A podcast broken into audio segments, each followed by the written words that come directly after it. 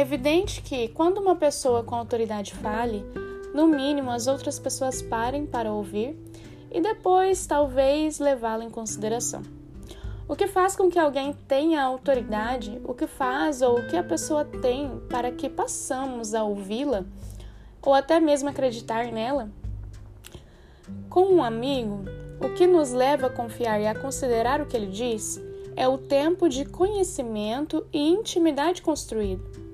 Mas e quando não é alguém que está tão próximo hoje? Nós não vamos acreditar tão fácil e simplesmente em algo, principalmente se foge da lógica.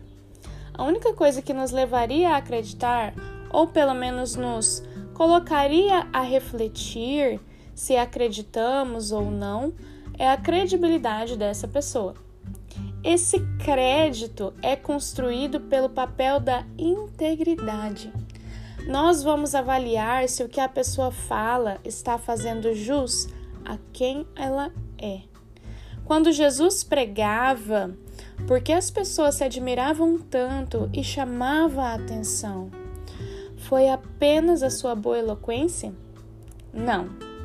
As pessoas estavam interessadas no que ele fazia. Uma ação complementava a outra. Ele pregava sobre o que ele acreditava e vivia conforme tudo o que ele falava e ensinava.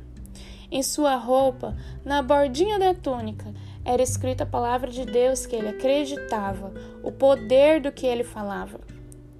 E a sua fé era tão forte que uma mulher com hemorragia quis apenas tocar nessa borda, e quando ela tocou, a cura aconteceu.